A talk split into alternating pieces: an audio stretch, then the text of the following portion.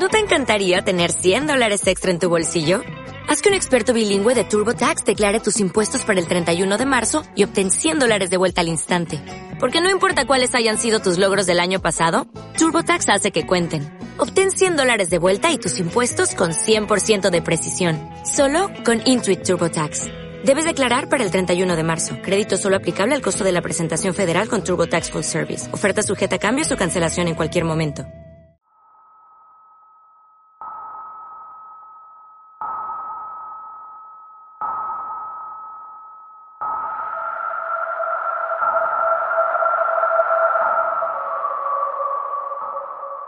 Bienvenidos, bienvenidas. No sintáis vergüenza y entrad. Acomodaos a placer donde más os guste. Hoy vamos a tratar con espíritus pertenecientes a leyendas que habitan en recintos de renombre, así que tened cuidado con alterarles, pues al habitar en palacios y casas señoriales tienen el ego muy subido, así que os rogaría estar lo más en silencio posible, a fin de no alterarles más allá de lo imprescindible. ¿Estáis listos? ¿Estáis preparadas? Comencemos pues.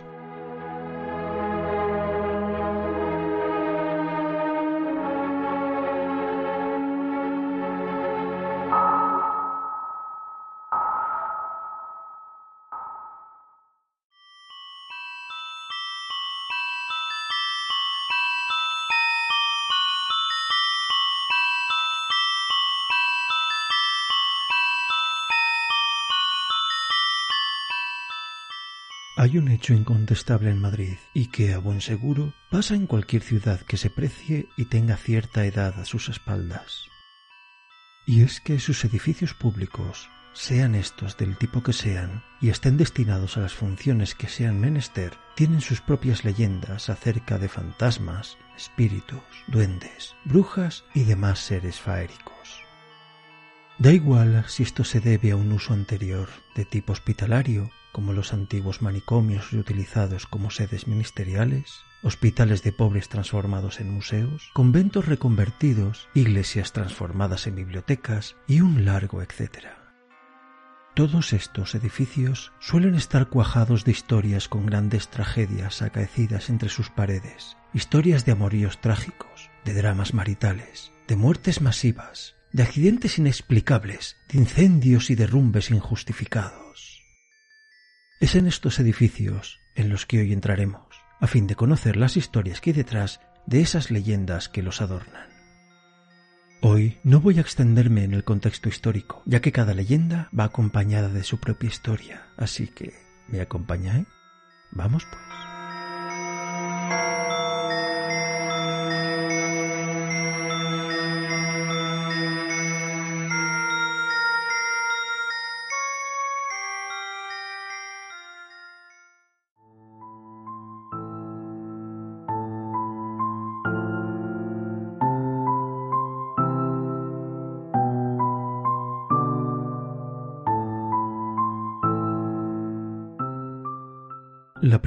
Las historias es bien conocida entre los habitantes de la ciudad de Madrid y le ha sido dado el título de El fantasma de la Casa de las Siete Chimeneas.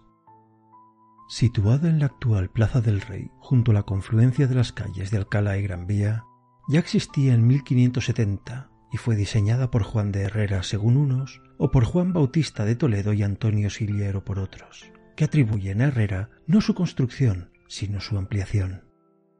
Según su más antigua leyenda, fue Felipe II quien mandó construir la casa para su amante Elena Zapata, que es el nombre de casada de la protagonista de la leyenda que os acerco, ya que no ha trascendido el apellido del origen familiar de la joven dama, aunque algunas fuentes la llaman Elena Osorio, seguramente confundiéndola con Isabel de Osorio, que fue amante de Felipe II durante quince años. El por entonces príncipe de Asturias vio llegado su turno de reinar y claro, no podía casarse con la pobre Elena, que carecía de la pertinente ascendencia real, pues era hija de uno de los monteros del rey, una compañía de guardias reales que custodiaban las alcobas reales durante la noche, por lo que mandó construir la casa para su amiga, pero a través de su propia hermana, la infanta Margarita, primera hija ilegítima del emperador Carlos I, con quien el rey estaba bastante unido. Siempre preocupado por la suerte de la joven, el rey le buscó marido, que resultó ser uno de sus capitanes, un joven de cierta y añeja alcurnia llamado Zapata, y cuentan que esta boda, sucedida en 1569, fue apadrinada personalmente por el monarca, haciendo entrega él mismo de las trece arras con la efigie real. Al poco de contraer nupcias, el mentado capitán Zapata tuvo que partir a la guerra de Flandes contra las tropas francesas. Según la leyenda, esto pasó por orden directa de Felipe II, a fin de tener acceso libre a la joven Elena, donde participó en la famosa batalla de San Quintín en 1557, que fue donde el militar encontró la muerte, para desesperación de su viuda, que se encerró en sus aposentos, de donde nunca ya volvió a salir. Cuando la familia y criados de la reciente viuda al fin lograron entrar, fue para encontrarla muerta en su cama, cubierta de sangre, según su padre, que fue quien había encontrado el cuerpo. Con grandes voces, el padre dio el aviso a los criados y al volver al dormitorio, el cuerpo había desaparecido. Durante varios días, el cuerpo de la joven fue buscado sin éxito, hasta que otra desgracia se abatió sobre la desdichada familia. Tras jurar públicamente que encontraría al responsable y cobraría justa venganza, el padre de la joven Elena murió y su cuerpo desapareció sin dejar rastro alguno. Hay otra versión de la leyenda que dice que los criados acusaron al padre de haber matado a la hija y que éste, presa de la culpa, se ahorcó en uno de los árboles del jardín, pues por aquel entonces la casa estaba situada en las afueras de la ciudad y rodeada de un extenso jardín. En los siguientes años empezó a correr la leyenda de que el fantasma de la joven paseaba por la casa, e incluso hoy en día se han dado testimonios de una figura blanquecina de una joven que camina por las estancias, asomándose a una ventana y mirando hacia donde estaba el alcázar. Unos dicen que mirando hacia donde estaba el que ordenó la muerte de su marido, y otros hacia donde estaba su verdadero amor y padre de su hijo nonato. Porque sí, Parte de la leyenda es que Elena estaba embarazada de Felipe II, y no habiendo éste concebido aún un heredero, la presencia de esta criatura ponía en serio riesgo al futuro primogénito y sus derechos hereditarios. De ahí el afán por casar apresuradamente a la joven y así dar contexto a un futuro hijo de ésta. Pero esa misma leyenda dice que Elena y su marido jamás consumaron, por lo que ese hijo no podría ser atribuido al joven capitán Zapata, haciendo necesario la desaparición de la madre y del hijo. Todo un drama del mejor culebrón televisivo. Tras estos hechos, la casa fue comprada y vendida varias veces, con sucesivas reformas y ampliaciones, siendo la primera de ellas la que dotó a la casa de las chimeneas que le dan su nombre actual, y que es la reforma que se atribuye a Juan de Herrera. El caso es que durante unas reformas a finales del siglo XIX, un cuerpo enterrado fue descubierto en el sótano del edificio, y en los exámenes del esqueleto se vio que se trataba de una mujer embarazada, pues había restos de hueso apenas formados en el nicho, y con ella se encontraron trece monedas de oro con la efigie del rey Felipe II. Este hecho revivió la leyenda adormecida y casi olvidada con el paso de las décadas primero y los siglos después, volviendo también las especulaciones sobre las razones para la muerte de la joven Elena y su secreto enterramiento. Posteriormente el edificio es vendido al Ministerio de Cultura y en unas obras de reforma aparece el cadáver de un hombre ya maduro y vuelta a las especulaciones, siendo la más extendida que se trataba del padre de Elena, asesinado para tapar la muerte de su hija, cuya muerte juró vengar. ¿Fue asesinada la joven? ¿Murió de desesperación ante el incierto futuro que la guardaba como madre de un bastardo real? ¿Sabía que moriría pronto? Lo único cierto es que, a día de hoy, esta es una de las leyendas más conocidas y pintorescas de la ciudad de Madrid y que fascina a cuantos visitantes se acercan al insigne edificio, que hoy es una de las sedes del Ministerio de Cultura y donde toman el cargo los secretarios de Estados y otros altos cargos de dicho ministerio, a cuyos trabajadores, quizá por estar acostumbrados a esta historia, no les hace ni tan siquiera levantar una ceja. O quizás es que se encuentran habitualmente con el fantasma y ya saludan a la joven Elena con cierta familiaridad.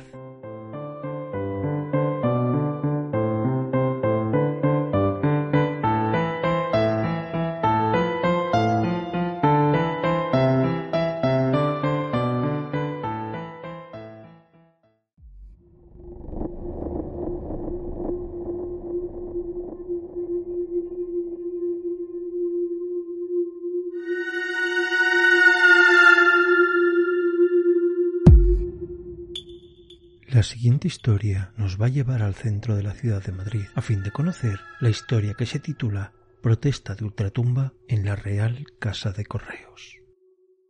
Este insigne edificio, que es la actual sede del Gobierno Regional de la Comunidad de Madrid, se empezó a construir en 1760.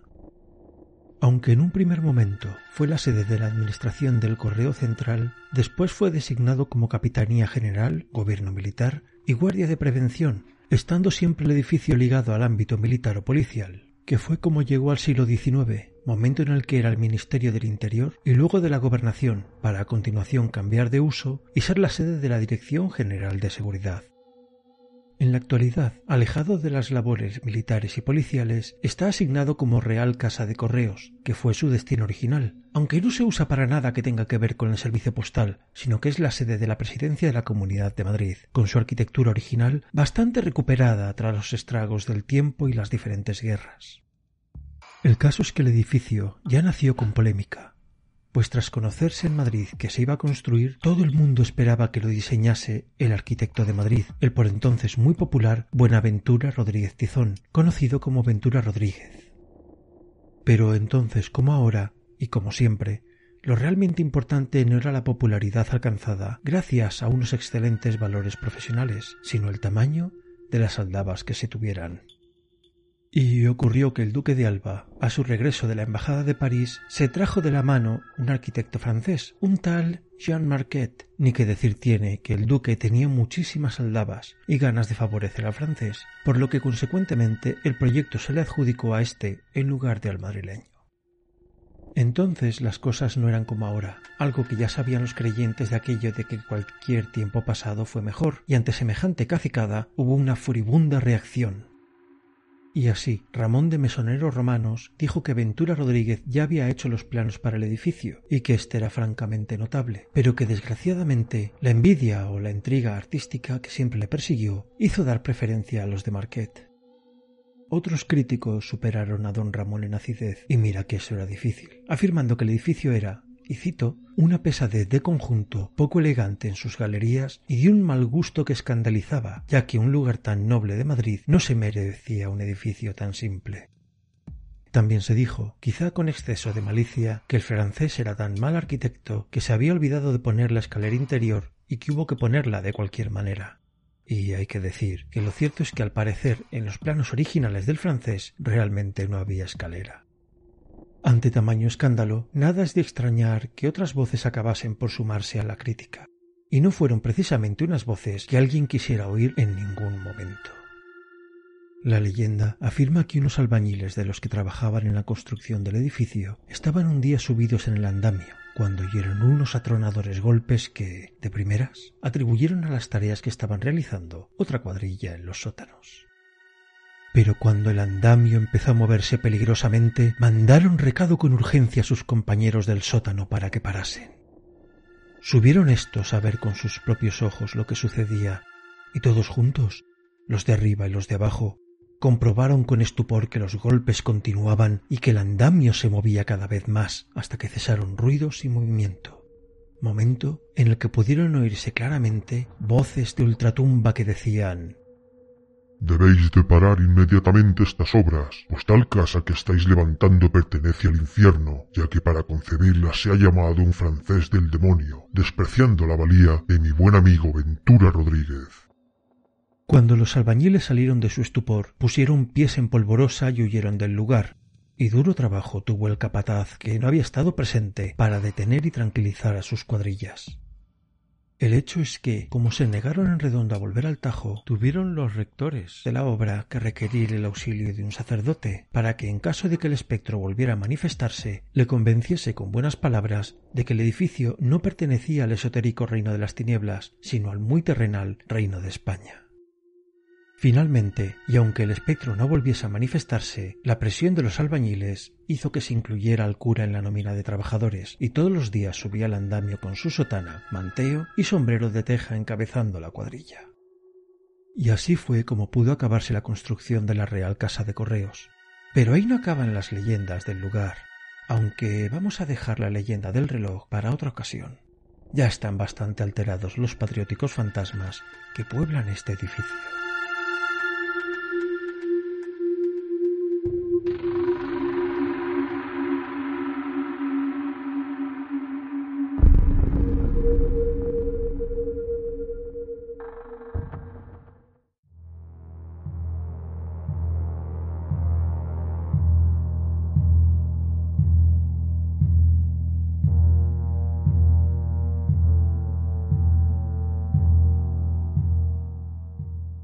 Los museos españoles abundan las leyendas de fantasmas y aparecidos, casi siempre ligados a la representación de un cuadro, estatua o restos arqueológicos.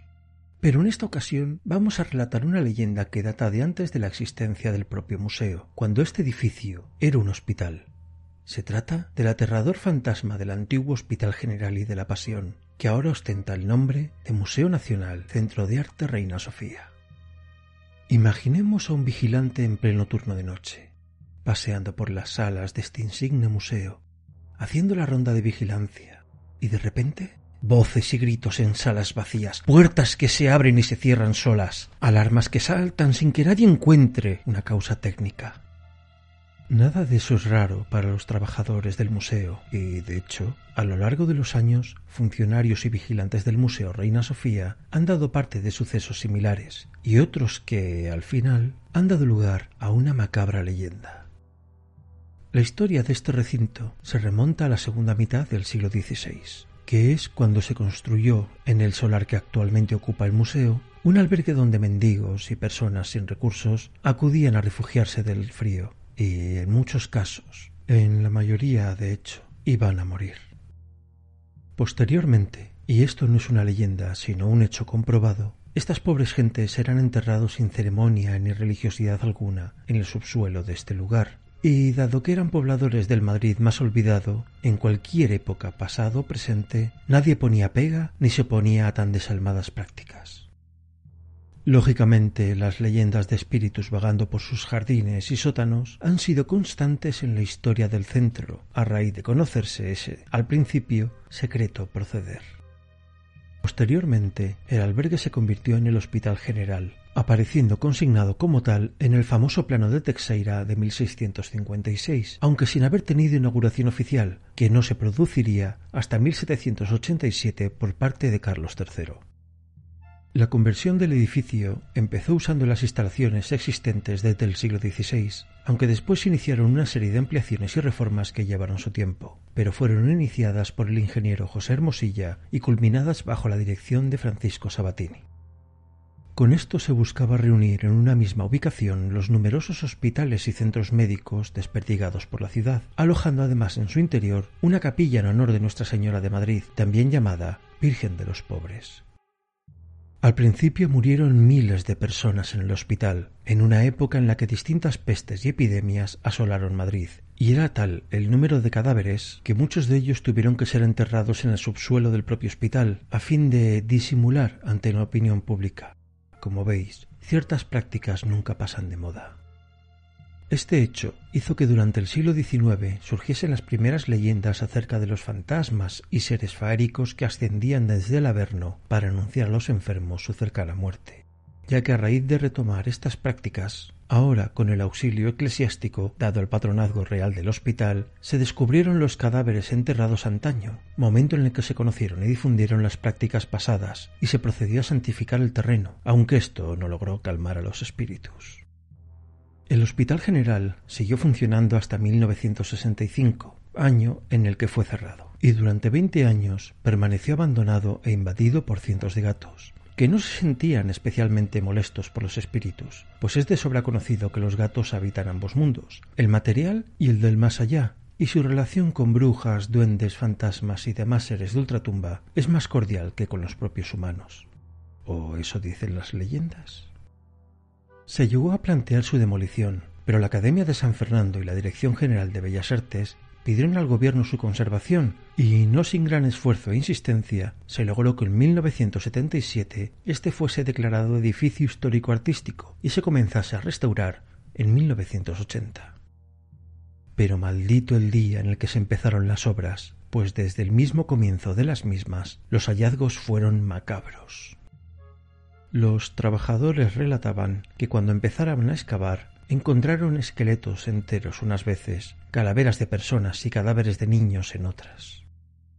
Incluso se presentaron informes ante las autoridades de que las actividades paranormales eran constantes, como cuando veían a unas monjas caminando por el jardín con bastante asiduidad durante toda la década de los ochenta, apariciones que, a posteriori, se relacionaron con la aparición, enterradas en el sótano, de tres monjas momificadas en la antigua capilla del hospital, en 1990. En 1982, con las obras iniciadas y las apariciones en pleno apogeo, se decidió convertir el viejo edificio en un centro de arte moderno, el nuevo Museo Reina Sofía. Varios extraños sucesos ocurrieron en los ascensores de la ya entonces Pinacoteca Pública. Según cuenta la leyenda, varios investigadores paranormales, guiados por el sacerdote José María Pilón, fueron testigos en 1992 de cómo los ascensores funcionaban solos y se paraban en el sótano. No hubo explicación racional, ya que tras ser completamente revisados se encontró que los ascensores estaban en perfectas condiciones. Con el paso del tiempo, el museo tuvo hitos históricos en su haber, como cuando se produjo el traslado del Guernica, que fue todo un suceso político y paranormal. Los expertos no veían con buenos ojos sacarlos del casón del Buen Retiro, en la calle Alfonso XIII, para trasladarlo al Museo Reina Sofía. Desde el mismo momento en el que se decidió el traslado, nace la leyenda de que el fantasma del temperamental Pablo Ruiz Picasso estaba enfadado por el traslado de su cuadro a un ex hospital con tan negra historia, y que por ello se producen tantos fenómenos paranormales en la pinacoteca. Otra leyenda afirma que el verdadero culpable es el espíritu de un sacerdote que murió torturado durante la Guerra Civil Española en una zona del hospital que habría sido utilizada en esa época como cárcel y centro de tortura. Otra leyenda más afirma que cuatro vigilantes del museo querían saber qué había detrás de tantas historias de fantasmas. Por eso bajaron al sótano del museo con una tabla ouija y llamaron al alma en pena. Y quien les contestó fue nada más y nada menos que alguien con el nombre Ataulfo. No, nada tiene que ver con el rey Godo, cuya estatua era parte de las que iban a colocarse en el Palacio Real, sino que al parecer era un paciente del hospital que murió en el lugar a comienzos del siglo XX, y a continuación les vaticinó más muertes en el museo. Como veis, este insigne edificio público goza de una fama terrible entre los lugares madritenses, y no sólo por apariciones de hace siglos, sino que algunas son muy recientes. ¿Quién sabe si esta misma noche se producirá alguna?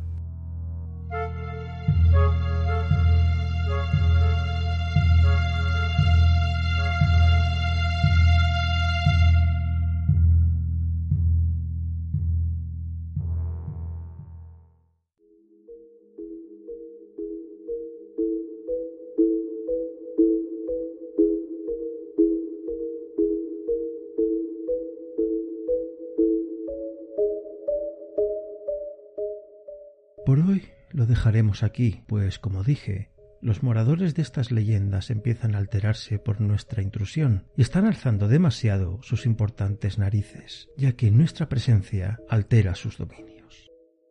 Espero que hayáis disfrutado estas historias tanto como yo disfruté recopilándolas y narrándoslas. Si ha sido así, os pediré que deis me gusta en el episodio y lo compartáis, a fin de que vuestros contactos puedan disfrutarlas también. Si sois nuevos en el podcast, os sugiero que os suscribáis a fin de ser avisados cuando un nuevo episodio sea publicado. Por mi parte, no queda más que despedirme, esperando veros en un próximo episodio. Hasta más ver.